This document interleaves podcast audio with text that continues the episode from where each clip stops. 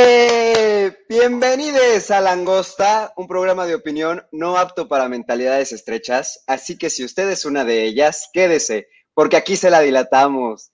Yo soy Albert Alamilla y como siempre estoy muy, muy feliz de darle la bienvenida al atractivo intelectual de este programa, Elemental. ¿Cómo estás? Estoy muy contenta de estar con ustedes, ya hoy es jueves 4 de marzo la semana 10 del año y solo faltan 42 para que termine. ¿Tú cómo estás? Pues yo no sé si son los calores propios de la edad, si son mis bochornos, o es que ya estoy empezando a sentir la primavera. Así es, ya está muy cálido el, el ambiente y pues ya nos dan ganas de encuerarnos, de quitarnos la ropa, de ir a la playa, de beber cosas frías, de comer langosta. Y nosotros en cuarentena, encerrados. Oye, ya estamos en el mes de la mujer, en marzo. Muy, estamos a, muy pocos días de, poder celebrar el 8 de, marzo, Día Internacional de la Mujer, y el presidente está dejando el terreno bien calientito para que eso suceda. Más adelante vamos a estar platicando también de esos temas, pero bueno, antes que, que entrar en, en, materia, vamos a recordarles a todos nuestros videntes, como dices tú, L, nuestras redes sociales. Claro que sí, a mí me pueden encontrar en Instagram y en Twitter como arroba L-mental. ¿Y a ti? Yo estoy en Twitter como arroba guion bajo el y desde luego también tenemos un Instagram que es langosta guion bajo off también recordarles que nos pueden encontrar todos los viernes disponibles en, sus, en las plataformas de podcast, en YouTube, en cualquiera de ellas. Por favor, vayan, síguenos, coméntenos, eh, pues díganos qué les parece el programa, de qué temas les gustaría que habláramos, porque hoy les tenemos una sorpresa preparada y es que al final de este programa les vamos a dejar un bonus track. Va a ser un videíto ahí entonces, este, espérenlo, quédense hasta el final del programa para que lo descubran y la gente que nos esté escuchando en podcast, pues vaya por favor a YouTube y véalo. Y bueno, pues también vamos a empezar este programa como cada jueves con la pregunta seria de la semana.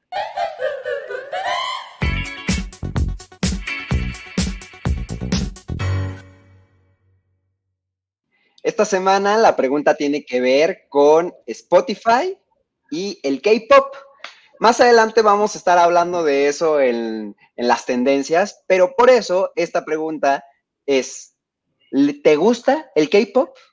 Y las respuestas posibles son, claro que BTS o yo pura banda, pura banda. Así que por favor vayan a la encuesta que ya está en nuestro Facebook y en nuestro Instagram para que sepamos qué opinaron ustedes. Y pues bueno, sin más, vamos a darle espacio a los titulares de la semana.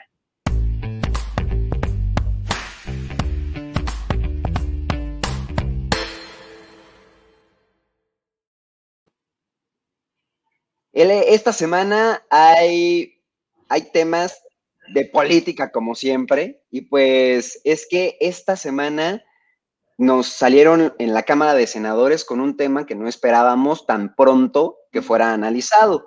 Ya la semana pasada, eh, de hecho no nos dio tiempo de comentar, pero en la Cámara de, Diputados se, debatió, se aprobó una propuesta de ley relativa a, pues, con una contrarreforma a lo que fue la, la reforma energética de Peña Nieto en la que, bueno, sabemos que pues se abrió el mercado para que muchísimas eh, más personas pudieran participar en el campo energético, tanto en los petrolíferos, en los hidrocarburos, como en el área eléctrica, ¿no? De la industria de la electricidad. Y pues el día de ayer nos sorprendieron ahí por la tarde los senadores con que pues se iba a abrir una sesión para debatir este tema, L. Así es, y hay que recordar que fue una eh, propuesta prioritaria directamente del presidente, que él quería ya que se debatiera.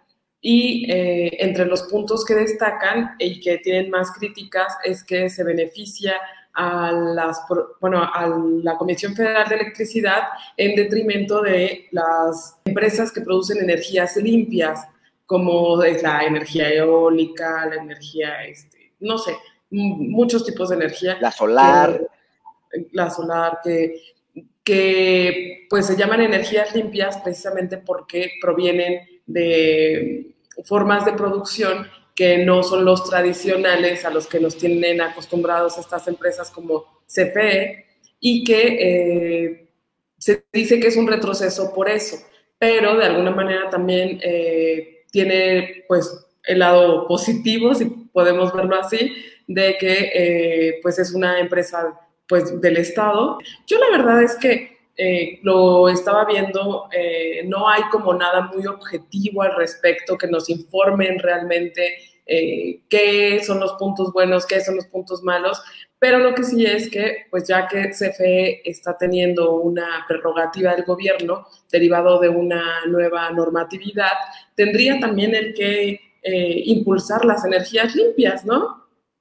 Bueno, es que mira, por tratados internacionales, México, que, ha suscrito México, tiene la obligación de procurar que la energía que se consume en el país pues sea lo más limpia posible.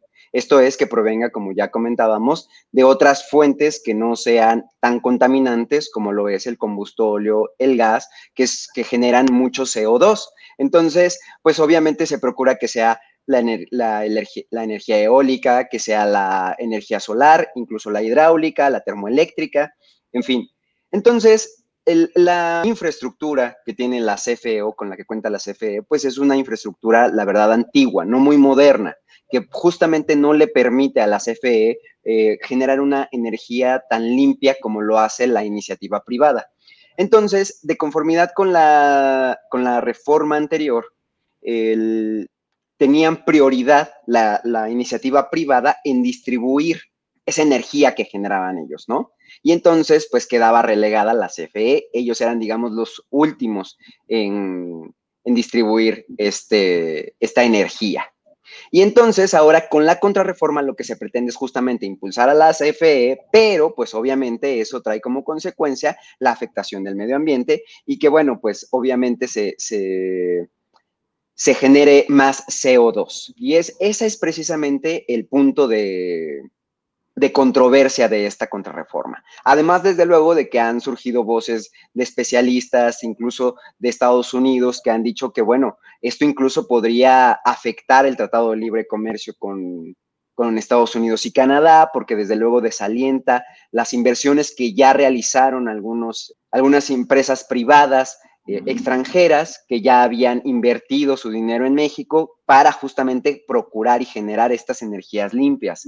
La verdad es que, por otro lado, tampoco el gobierno se ha procurado por decir, no, momento, también la CFE va a poder garantizar que, que, se, que se realice esto. Y por el contrario, hemos escuchado al director de la CFE, a este Bartlett, decir que, eh, pues es que la, energía eólica pues solamente funciona cuando hay viento, ¿no? y que la verdad es ridículo. O la, la, energía solar solamente funciona pues cuando, cuando hay sol y pues que en la noche pues, pues, ¿cómo, ¿cómo le vamos a hacer para generar electricidad, ¿no? Y entonces cuando, cuando se hace de noche pues ya le vamos a tener que apagar las, este, la televisión, la computadora, el internet, pues, porque no va a haber energía. Y eso, sí, y eso no es así, así no funciona. Justamente la energía que se genera se acumula y, esta energía después es distribuida por eh, la infraestructura de la CFE, que esa es otra cuestión. La CFE es quien cuenta con la infraestructura para distribuir la electricidad. Todas las líneas que vemos ahí de alta tensión son propiedad de la Comisión Federal de Electricidad, de la cual se vale la iniciativa privada para poder justamente distribuir su electricidad. Y ese es otro de los aspectos por los cuales eh, la contrarreforma justamente dice tenemos que procurar la soberanía del Estado y procurar que justamente pues eh, se le dé prioridad a la CFE toda vez que son sus instalaciones las que se utilizan. Entonces, pues ahí el debate estuvo bueno.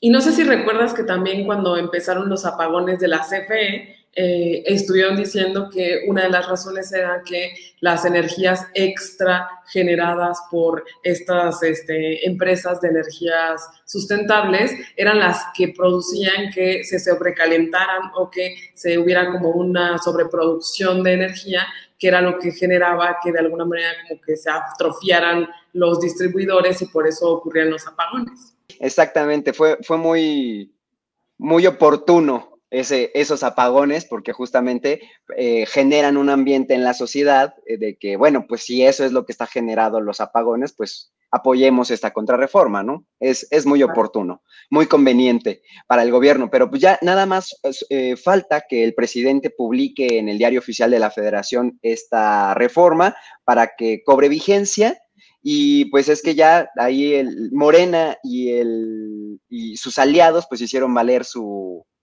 su mayoría en el Senado y pues se aprobó y no hay nada más que hacer por ahora, más que pues esperemos surjan ahí algunas este, controversias constitucionales porque desde luego se tacha de inconstitucionalidad esta contrarreforma. Veremos qué, sucede porque no es, no es una batalla perdida todavía.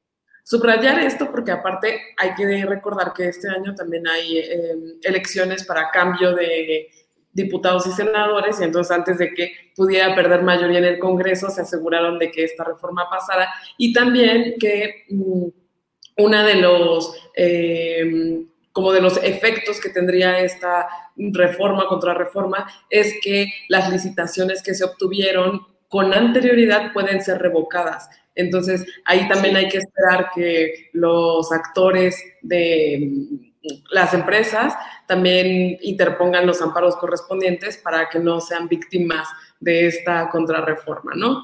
¿Y qué más? ¿Qué más hay? Uno de los temas que han cobrado mucho interés en la población desde que surgió aquel eh, asesino de cumbres, pues es justamente el caso de Diego Santoy Riverol y Erika Peña Cos. Resulta que después de 15 años ratificaron la sentencia en contra de Diego Santoy, en la que pues se le condena a 71 años de prisión. Y además a, una pena también económica constante de 217.139 pesos por el crimen, por el asesinato de dos menores hermanos de Erika Peñacos, quienes eran María Fernanda y Eric Azur, y además, al, además del intento de homicidio en contra de su exnovia Erika, la privación ilegal de la libertad de ella y el robo calificado, porque una vez que se cometió el, asesinato, pues utilizó su vehículo para escapar del, eh, de la escena del crimen. Este caso ha dado muchísimo de qué hablar en, en, estos, en estos 15 largos años en los que ha estado privado de la libertad Diego Santoy Riverol, porque además, pues, él ha sido una figura, una imagen que generó incluso fans a pesar de los delitos que se le, que se le imputaban. Eh, la, extraña eh, mecánica de hechos que se narró en un principio, que después como que se acomodaron para que justamente Erika quedara libre de toda culpabilidad, pues bueno, vuelve a cobrar relevancia él. ¿Tú recuerdas este caso? Sí, ya, pero ya, como tú dices, ya es un caso muy viejo que ya tiene 15 años y que en su momento fue muy impactante, ¿no? Sí, Exactamente, bueno, incluso se decía que por ahí estuvieron involucrados este, gente del medio, de, medio de, de, medios este, de difusión de, comunicación allá en Monterrey.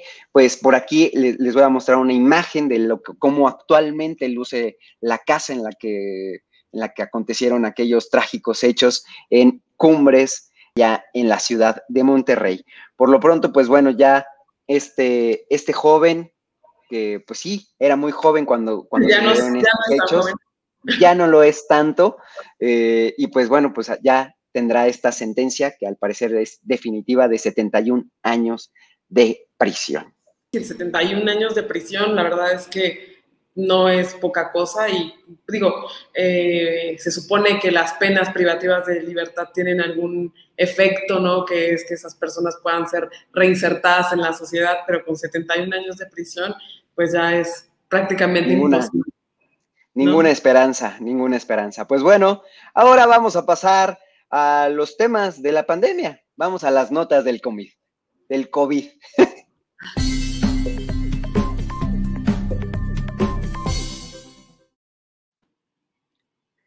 El lunes de esta semana, el presidente tuvo una videoconferencia con el presidente de los Estados Unidos, Joe Biden, en la que desde luego, pues uno de los temas que se tocaron fueron las vacunas. Se dijo mucho que, pues, el presidente solicitó a la Casa Blanca un apoyo para que, bueno, se compartiera de el, el vasto stock de vacunas que tiene eh, Estados Unidos, pues para que se convirtiera con, con, México. Eh, al respecto, la Casa Blanca, en específico la Jen, Jen Psaki, que quien es la vocera de la Casa Blanca, dijo que no habría ningún compromiso ni tampoco un cronograma, que el las vacunas de Estados Unidos están enfocadas para garantizar a los estadounidenses que se vacunen. Y es que, bueno, pues ya sabemos que incluso se ha desatado un turismo de, vacunas, ¿no? Ahí que van justamente a los Estados Unidos a vacunarse. Ahí tenemos el caso de Pepillo Origel, ¿no? Que, que fue incluso hace unos, unas semanas lo comentábamos de que, fue a Miami a vacunarse y que bueno, pues luego luego surgieron estas críticas en contra de, que justamente se haga este tipo de turismo. ¿Cómo ves, Ele? No, no nos vamos a quedar, nos vamos a quedar ahí con las ganas de que nos, de que nos compartan las vacunas. Pues mira, eh, sí es un, caso importante, sobre todo porque eh, decía el presidente John Biden que pues él quiere asegurar primero las vacunas para su población y luego ya si sobran, ¿verdad? Este, pues darnos la limosna que corresponde.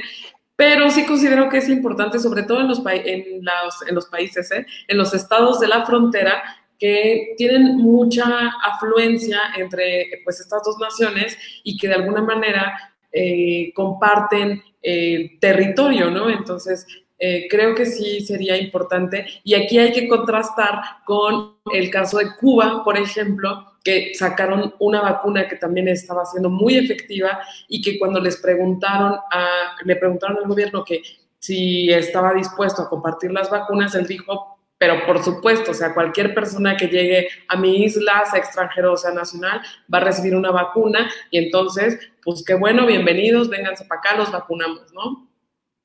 Bueno, en, Estados Unidos lo que se está solicitando independientemente, y sobre todo justamente en los, este, en los estados fronterizos, en Texas principalmente, se ha mencionado que justamente independientemente del estado migratorio de los residentes, se vacunarán, pero justamente lo que tienen que demostrar es que tienen una residencia en, Estados Unidos. Entonces, no se está haciendo tampoco como de extranjero, inmigrante indocumentado, no, sino finalmente sí se está vacunando a todos, sobre todo, pues, como, como sabemos, e, este, este tipo de cronograma basado en el riesgo de primero adultos mayores, bueno, eh, primero personal este de, primera, de primera fila, luego, ajá, este, luego eh, adultos mayores, población adulta, etcétera y al final los menores, pues bueno, se está siguiendo prácticamente en todo el mundo.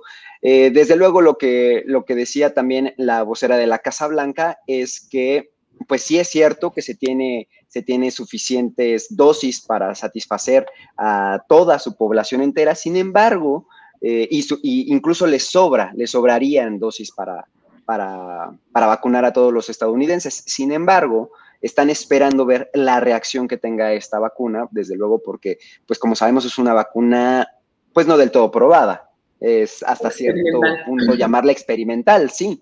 Entonces, no sabemos cuál, cuáles puedan ser los efectos, incluso lo que dijo ella, en menores, en los, en los niños. Entonces, si, si la vamos a aplicar, pero bueno, también tenemos que guardar una, una, una reserva justamente para, cualquier emergencia. Por eso es que hasta el momento no van a compartir las vacunas con México y pues bueno, dijo que más adelante, en todo caso, eh, pues verán, verán si, si, se, si se satisfazo, si se satisfazo, si se, si se pues ya, satisfizo. Gracias, Ele, gracias este, con, estas vacunas y bueno, pues entonces ya podrán, podrán este, determinar qué hacer con otros países. Incluso están apoyando primeramente a, otros países que, que no han podido adquirir propiamente la vacuna.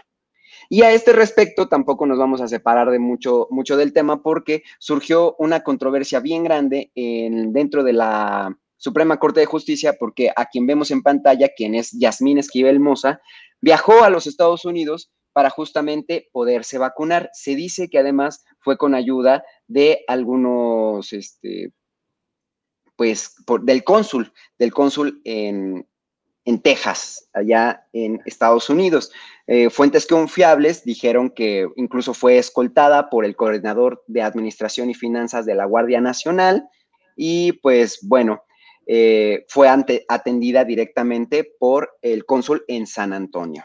Entonces, eh, sí, es que ahí pues hicieron valer su, su vara alta, ¿no? Recordemos que esta esta magistrada fue recientemente nombrada por el presidente Andrés Manuel López Obrador y es la esposa de, pues, uno de los contratistas favoritos del presidente, José María Riobo. Y entonces, pues bueno, esa, esa fue la situación que, que cobró relevancia esta semana con respecto al turismo de vacunas que se está realizando a los Estados Unidos.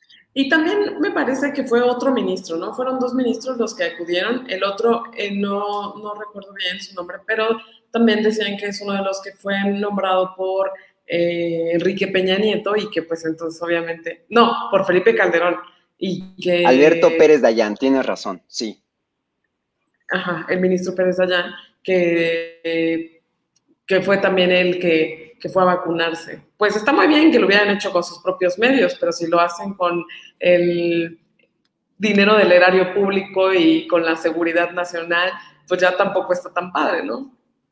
Y además utilizando sus altas influencias influencias exactamente en el gobierno para poder tener acceso a esto, porque justamente lo que te decía, lo, que está pidiendo el gobierno, sobre todo en Texas, que es uno de los estados más grandes colindantes con México, es que justamente se acredite la residencia en Estados Unidos.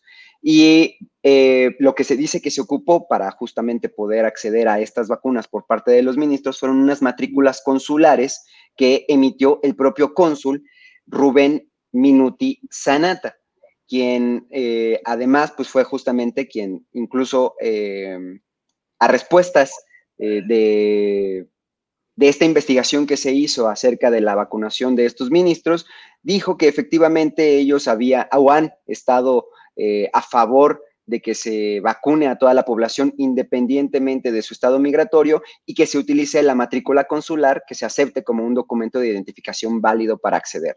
Entonces, si bien él no le negó para nada el apoyo que, realizó para que estos ministros pudieran eh, acceder, pues de cierta manera creo que dejó entrever la colaboración que tuvo para que justamente pudieran acceder a las vacunas. Quizás eso es lo más relevante porque además justamente en Estados Unidos actualmente se ha desatado una crisis en, el estado en los estados fronterizos justamente porque hay mucho turista de vacuna, ¿no?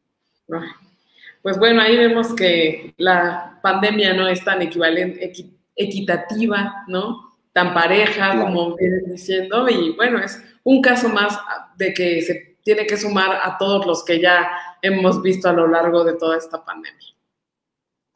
Y pues bueno, otra de las notas del COVID es que el subsecretario Hugo López Gatel desafortunadamente fue trasladado a un hospital debido a esto que ya comentábamos la semana pasada, que había tenido alguna insuficiencia de oxigenación y tomaron la decisión de eh, llevarlo mejor a un hospital porque pues bueno, su, estado de, su caso de COVID se ha registrado ahora como moderado, ¿no? Pasó de leve a moderado, entonces pues bueno, ahí, ahí esperamos su pronta recuperación del el subsecretario L. Y pues bueno, ahora sí, pasando ya a otros temas que nos que también nos tocan en los titulares, esta semana surgió ahí un, un imprevisto, ¿verdad? Eh, vimos en el Super Bowl que saltó un, a la cancha y un, un, improvisado, un atrevido. Y pues bueno, algo similar pasó en la mañanera de este lunes. Eh, el tipo se llama José Luis González Quiñones, quien en 2017 fue detenido por posesión de metanfetaminas. Y pues burló toda la seguridad dispuesta en la mañanera, que son, dicen, tres filtros por, eh, Guardia Nacional, incluso militares, y pues bueno, este sujeto la pudo burlar y colarse hasta, hasta el templete donde, sí, hasta el atril donde realiza el presidente todas sus mañaneras, y pues bueno, dicen que se acercó para, para solicitarle su apoyo porque, bueno, debido a esto que te platicaba de, de, sus antecedentes penales, pues no ha podido obtener algún trabajo y pues bueno, a eso, a eso se acercó él. ¿Cómo ves? Pues mira, estaba leyendo algunas notas que dicen que um, se piensa que también puede ser un montaje de la 4T y yo no sé, pero después de ver The Crown, cuando hay una persona que se mete a la casa de la reina, que también se va a platicar con ella y pedirle apoyo, yo pienso que a lo mejor el asesor de imagen del presidente pudo haber visto eso y dijo, ¿por qué no en la mañanera? ¿No? Pues es que está muy extraño, la verdad, porque ¿cómo, cómo dejas pasar a cualquiera, que la verdad pudo venir armado, pudo haber traído entre su ropa alguna navaja, acercarse al presidente, la verdad es que es, eh, es muy grave, o sea, sí, la verdad, sí deja muy vulnerable, o por lo menos deja ver una, una imagen muy vulnerable de la seguridad del presidente. La verdad es que, y, y, no vivimos en un panorama de seguridad tan, tan estable como para no alertarnos. Y, y, la verdad es que se acercó, o sea, estuvo a menos de un metro, o sea, veamos la imagen, o sea, eso, eh, o sea, estuvo, la verdad, muy, muy cerca del presidente. Se dice que también el, el aspecto de, del sujeto, pues es ciertamente militar, incluso trae un cubrebocas con este, camuflaje. con estos, con este exactamente, con camuflaje, entonces, pues bueno, sí, se, se podría tratar de algún numerito montado, ¿no? Pues sí, para que piensen que el presidente está cerca de la gente, ¿no? Y es que más ahora, por ejemplo, en pandemia, cuando hay tanta eh, aforo controlado, pues sí resulta difícil pensar que cualquier persona pudo, pudo, haber entrado como si fuera, no sé, a lo mejor un meeting o un evento público al aire claro. libre donde es más fácil que sucedan este tipo de incidentes. Pues sí. Pues bueno, eh, esas fueron los titulares de la semana, así que ahora vamos a ver qué se hizo viral esta semana en las redes sociales en las tendencias.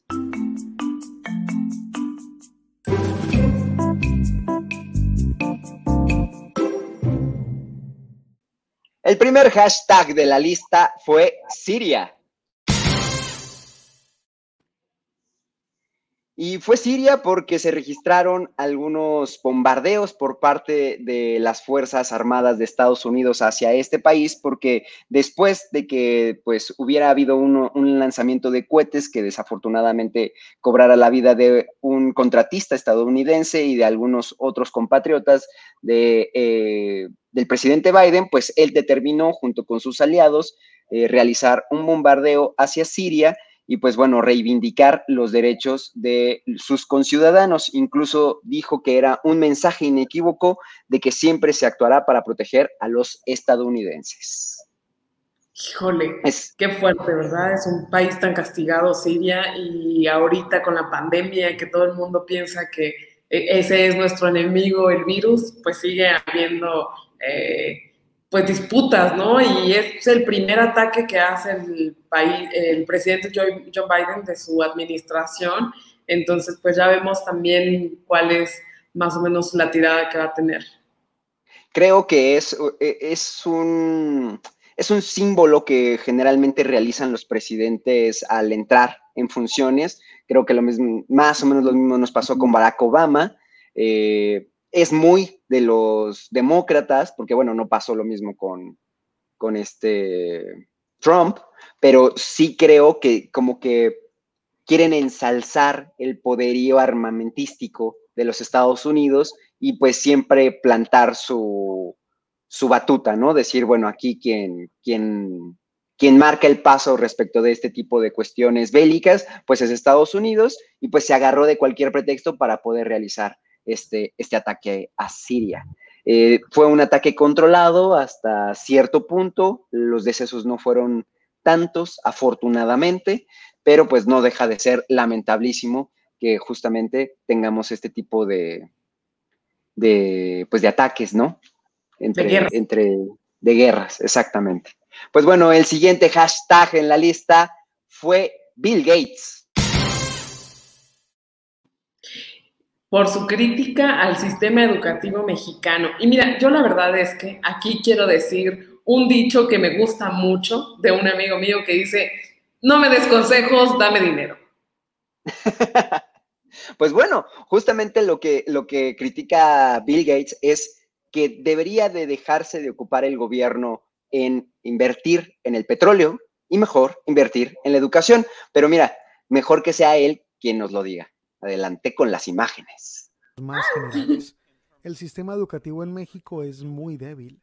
Por ejemplo, en cuanto a la rendición de cuentas de los maestros con relación al nivel económico de México. Y tener un buen sistema educativo es mucho más importante que sacar petróleo del subsuelo. Después de todo, un buen sistema educativo te permite tener ciudadanos informados, con vidas plenas. La educación representa más que el dinero. Así que México puede tener un futuro muy brillante sin el petróleo, porque su principal recurso es su gente.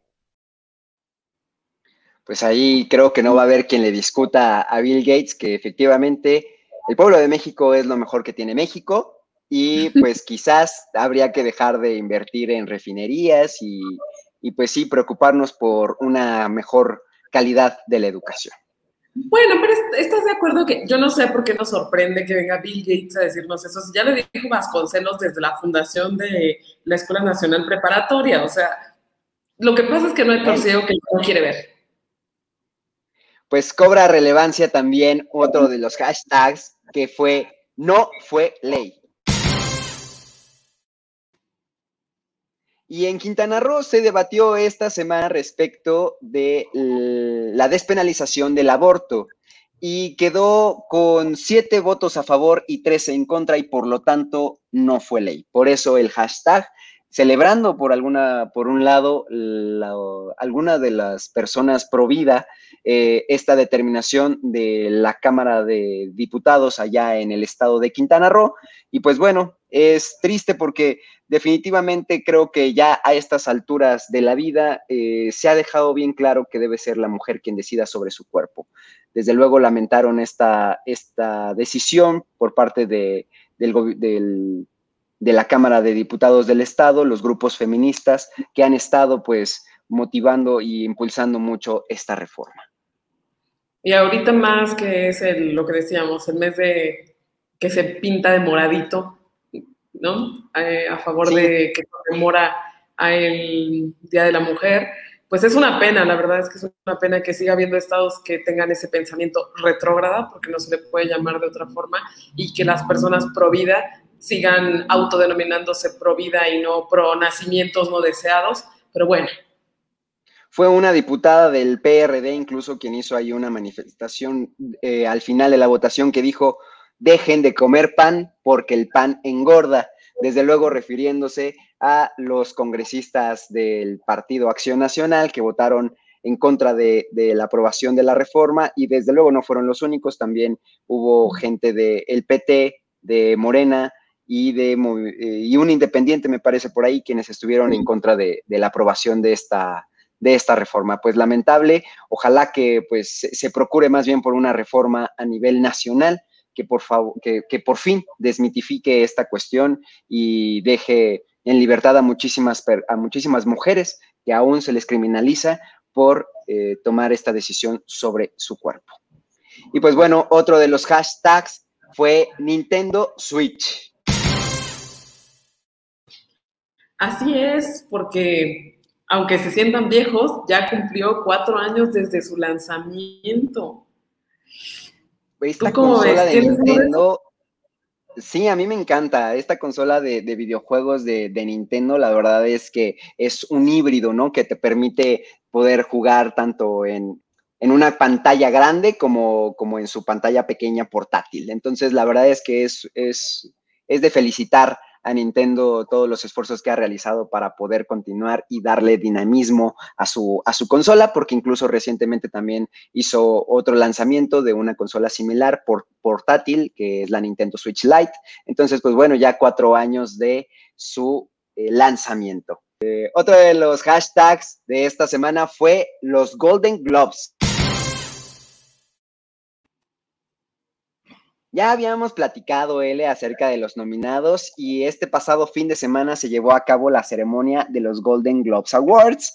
Eh, estuvieron presentes, como ya lo habíamos dicho, en la conducción está Tina Fey y Amy Poehler, una de ellas en Nueva York y la otra en Los Ángeles. Y pues bueno, una de las de las grandes sorpresas, que igual para ti y para mí no lo son tanto, porque fue The Crown quien se llevó el premio a la mejor serie dramática. Y también otra de las, de, las premiadas o de las grandemente premiadas fue Gambito de Dama, que también tú la recomendaste en este espacio. Y eh, la actriz se llevó igualmente el, el premio a mejor actriz en miniserie dramática. Estoy muy contenta porque lo hicieron muy bien y ahora sí la atinaron. Bravo. Pues fíjate que yo no, yo no, no, no le presté atención a la, a la ceremonia. Eh, la verdad tampoco vi mucho que, que se haya comentado en redes sociales. Creo que también esto pues es porque no hemos podido ir al cine, ¿no? Porque ahora todo lo vemos desde casa. Desde luego, además la, ceremonia fue en vía remota. No es una, no fue una, entrega de premios convencional. Lo que sí quisiera destacar es que el largometraje premiado fue Nomaland, que fue eh, dirigido por la china Chloe Zhao, quien además se convirtió en la segunda cineasta mujer en triunfar en esta categoría después de que en 1984 fuera Barbara Streisand la primera mujer en obtenerlo. Entonces, la verdad es que pasaron muchos años para que otra mujer pudiera obtener el premio a mejor eh, directora. Eh, y pues bueno, ya ah, habrá oportunidad de después, yo creo que de hablar de Nomadland cuando, cuando pueda ver la película. Eh, y pues bueno, básicamente lo que, lo que dicen por, la, por ahí las notas es que cuenta la historia de una estadounidense que viaja en auto a través del país para ocupar trabajos de temporada, ¿no? Por eso Nomadland eh, me, suena, ¿no? Pero bueno, vamos a ver qué tal, ya, ya que la podamos ver y la podamos comentar, Ele. Otro, otro de los hashtags esta semana fue Spotify. Y esto se relaciona con nuestra pregunta seria que formulabas al principio de esta emisión, porque tuvo un pleito con la compañía Cacao M, y el retiro de su catálogo de su plataforma. ¿Tú cómo ves? ¿Tú escuchabas esta música? ¿O pura banda? Es que no, la verdad no, porque no, yo pura banda, yo pura banda, la verdad, yo sí, puro norteño banda con mi, este, Cristian Nodal. No, pero este, no, la verdad no, no soy muy fan del K-pop. Recientemente, justamente, de hecho, por, a raíz de esta nota me enteré que Spotify entró al mercado de Corea del Sur.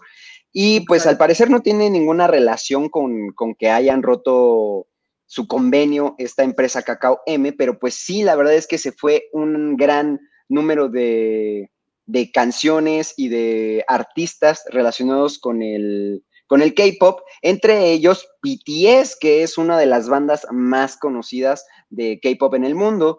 Quienes todavía pueden escucharse en la plataforma son Blackpink y Super Junior, que también son bandas bastante conocidas, pero pues bueno, pues a menos de un mes de haber entrado en el mercado coreano, Spotify, pues ya este, tronó con su, con su aliado que era Cacao M. Y pues bueno, ahora vamos a ver qué, qué, tendrá que ofrecerle al mercado eh, surcoreano, ¿no? Y yo quiero que las personas que nos están viendo nos digan si ustedes sí saben quiénes son, porque Spotify precisamente decía que como no tenía nada que ver su inicio en el mercado de Corea con este rompimiento, él lo que no quería era afectar al resto de sus usuarios eh, mundiales que tienen gustos por este tipo de música, pero yo me pregunto, ¿realmente habrá alguien que conozca esas, esa música así fanáticamente en otras Muchísimos, Ele. partes del mundo? No te, no te imaginas la cantidad de niñas adolescentes de entre 12 y 15 años que están vueltas locas por la música coreana, por los doramas, que son como sus telenovelas, este, no, no, no, o sea, es enorme. De hecho, hay un documental en Netflix, chiquito, que se llama Explained. Eh, véanlos, la verdad es que son muy interesantes y uno de los primeros eh, capítulos de esta serie, que son pequeños, pequeños documentales de 15, 20 minutos, te explican cómo es que el K-Pop se ha vuelto una de las industrias que más eh, le generan ingresos a Corea del Sur. O sea, Corea del Sur hoy por hoy se dedica a exportar su música y es una de las industrias más redituables de aquel país. Entonces sí, la verdad es que es enorme, enorme la cantidad de, gente que, escucha esta música. Perdón. Pues hay, que explorarla, a ver qué, qué, tiene ahí de secreto que no hemos descubierto. A mí me gustan algunas, he escuchado poco, pero no, no soy muy fan, la verdad, no soy muy fan. Una banda. Pues bueno, con eso terminamos las tendencias, así que es momento de, por favor, recomendarles que se queden, que más adelante estará en este mismo canal, en este mismo espacio, en este mismo Facebook Live, eh, los relatos de lo desconocido eh, con Emiliano y Mirna, quienes nos van a estar platicando, ya saben, de estas historias tétricas que siempre tienen preparadas para nosotros. Mientras tanto, nosotros vamos a ver qué es lo viral que se hizo esta semana.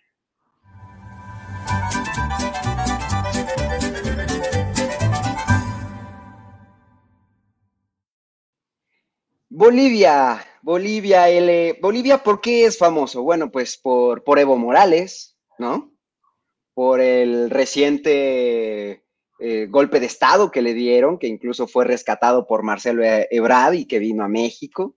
Este, pero bueno, pues lamentablemente esta semana también se hizo famoso por un video en el que pues vamos a mostrarles a continuación imágenes fuertes en las que desafortunadamente eh, algunas personas perdieron la vida. Así que si usted es sensible, le recomendamos discreción.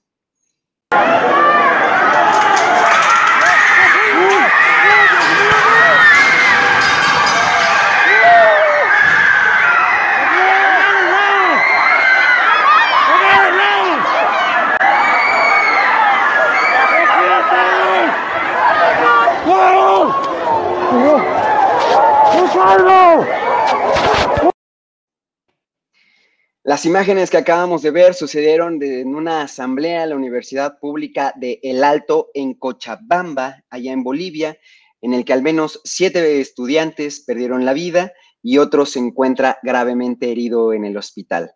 La gente, bueno, aún no se explica por qué más de 60 personas se encontraban en una institución en la que además no se está proporcionando eh, o impartiendo clases presenciales. Eh, se encontraban en una asamblea, al parecer estaban discutiendo algún tema relacionado con la universidad. Se conglomeró un número grande de estudiantes en ese cuarto piso del edificio. La baranda pierde pues su resistencia, se vence y deja caer a varios de, sus, de los alumnos que se encontraban en ese espacio. Y pues bueno, ya les comentaba el trágico desenlace. Terrible, la verdad es que se ve bastante fuerte, qué bueno que nos advertiste, porque sí, es, un, es una pena, la verdad. Pues bueno, vamos a, quitarnos este mal sabor de boca con lo que nosotros les vamos a recomendar, escuchar, ver o, o leer en Se Recomienda Escuchar.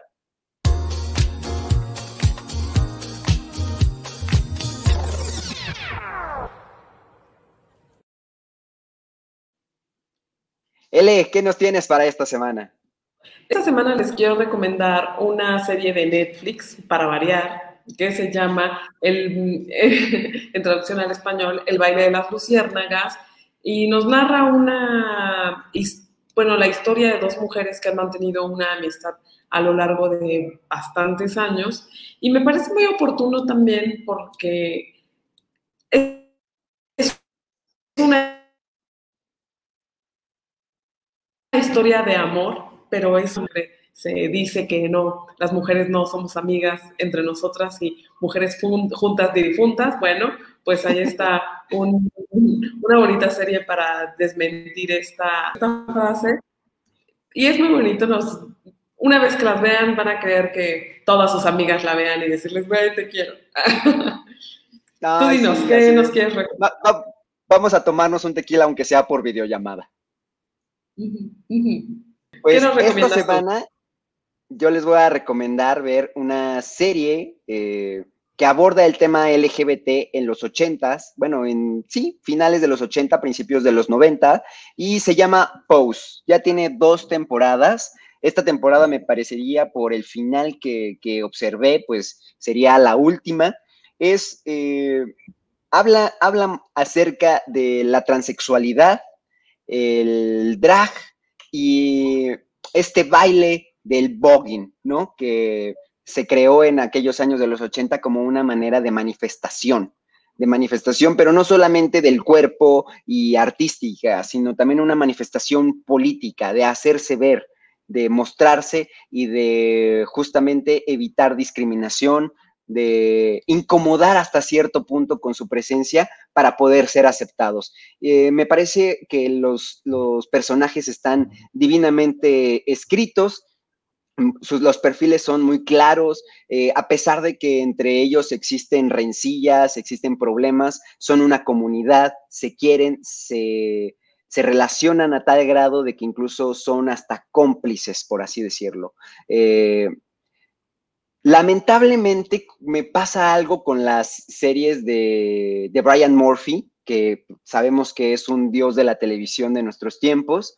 Se, e, él aborda mucho el tema LGBT por formar parte de esta comunidad y a mí me parece que en esta segunda temporada incluye algunos personajes que están muy gratuitamente acomodados con situaciones que son muy gratuitas, que no tienen razón de ser, que si hubiéramos continuado con nuestros personajes originales, quizás hubiera sido mucho mejor e innecesaria la, inclusión de algunos, pero bueno, termina de alguna manera quizás rápido, le intentan dar desenlace a todos los problemas, a darles un destino a cada uno de los personajes, como que no les gustan mucho los, finales abiertos y te quieren dar un, final redondo. A final de cuentas la recomiendo, la verdad es que es, es una muy buena serie y este, son pocos los capítulos, así que se les, pasa, se les pasa rápido. Y rápidamente quisiera también recomendarles un reality show. Yo soy fan de los reality shows me encanta la televisión de realidad. Y esta es muy particular porque se trata de un concurso de gente que se dedica a soplar vidrio. Se llama Blown Away, la encuentran en Netflix. También ya tiene dos temporadas. La primera temporada estuvo fantástica, la segunda no se queda para nada atrás.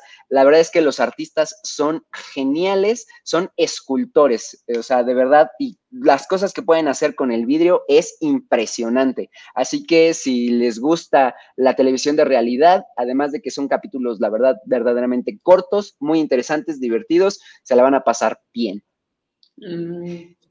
Muchas gracias a ustedes por vernos porque ya hemos llegado al final de este programa, no sin antes ver cuáles fueron los resultados de la pregunta seria.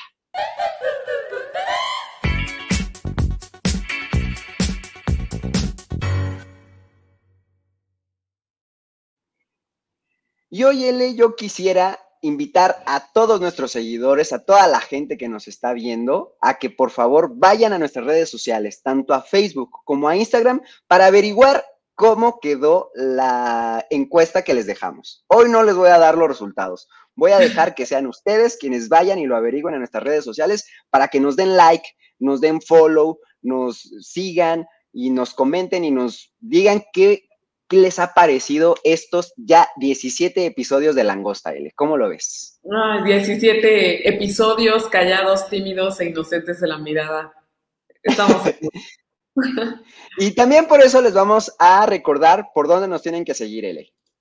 Pues nos pueden encontrar en Instagram y en Twitter, a mí como arroba bajo mental y a, a Keor como eh, guion bajo el Keor en Twitter. Y además también tenemos nuestro Instagram de Langosta, que es langosta-off. Ahí ya les dije que tenemos los lunes, actitud de lunes, les ponemos siempre un videito gracioso. El martes les ponemos musiquita. El miércoles vamos a ver qué les ponemos, sugiéranoslo. Pero bueno, tenemos nuestras secciones que les dejemos, que además les tenemos que tu extra langosta, la nota del día, en fin, toda la información que gusten y manden de este programa, vayan a enterarse ustedes a Instagram, porque cuando nos, nos siguen, cuando nos recomiendan, pues es como nosotros llegamos a más personas y podemos seguir eh, pues trabajando en esta comunidad que ya somos algunos, no muchos todavía, pero ya somos algunos que no, que no me quejo, ¿eh? No me quejo. Muchísimas gracias a ti, L, por acompañarnos como cada jueves. Gracias a todos nuestros seguidores. Nos vemos la próxima. Gracias y nosotros nos vamos, pero amenazamos con volver. Esto fue Langosta, un programa de opinión no apto para mentalidades estrechas. Chao.